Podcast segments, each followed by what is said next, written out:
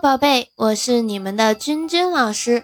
那在昨天的分享当中呢，我们重点给大家介绍了文学题材当中的小说。那同时呢，老师也让大家在评论区把两个问题的答案打出来。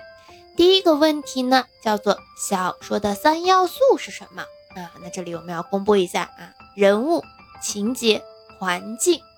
第二个问题呢是什么啊？我们问了大家，小说呢在描写人物时候主要用了什么方法啊？主要是两种手法，一个是正面描写，一个是侧面描写。在正面描写里边呢，我们又有外语动神心啊这样的描写手法。那这个是我们昨天所分享到的一些核心的内容。那今天呢，我们再来分享。文学题材的最后一种啊，我们的戏剧就是我们前面说的常见的四种分类当中的最后一种。那我们马上开始今天的分享吧。那我们通常所说的戏剧呢，是指以语言、动作、舞蹈、音乐、木偶等形式达到叙事目的的舞台表演艺术的一种总称。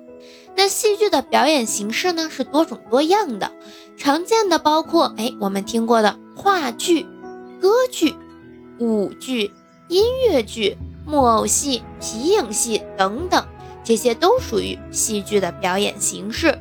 那我们现在所说的指的是文学意义上的戏剧概念，也就是戏剧文学，它指的是戏剧表演所创作的脚本。也就是我们常说的剧本。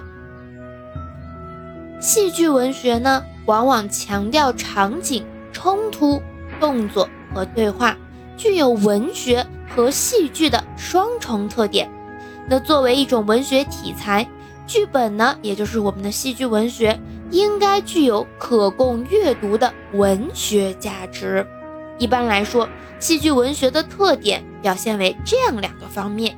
第一个就是它会高度集中的反映生活，要求有集中的戏剧情节和激烈的戏剧冲突。第二点呢，就是戏剧文学的语言要求非常个性化、口语化，动作性和文学性的特征要强，并且呢，富于潜台词。因为我们的剧本啊，最终写完呢，还是要表演出来的啊，所以呢，它是要有这样的一些特点的。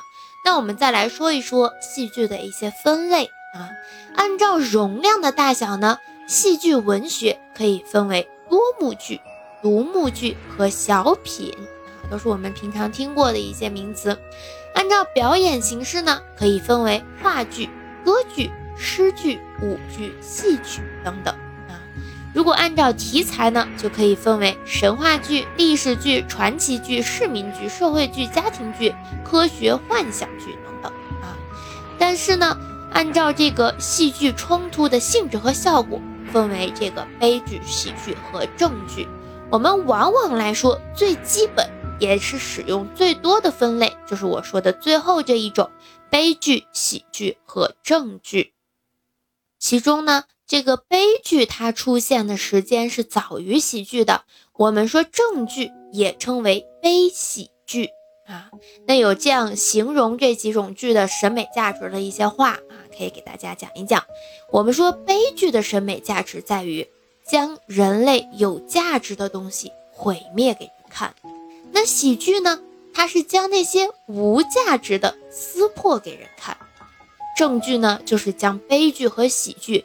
调节成为一个新的整体，用较深刻的方式来呈现出来呃。对于戏剧来说的话呢，我们可以稍微涉猎一点就可以了，不需要掌握的过多。因为我们在这个小学呀、初中呀、高中呀，更多的接触的还是散文、小说类型的啊。所以呢，戏剧我们有所了解。如果你有兴趣的话呢，可以去啊。读一读这个相关的一些剧本，或者说是看一看我们中国的戏曲啊，这些都是可以的。那我们今天的分享呢，就到这里了，我们明天再见。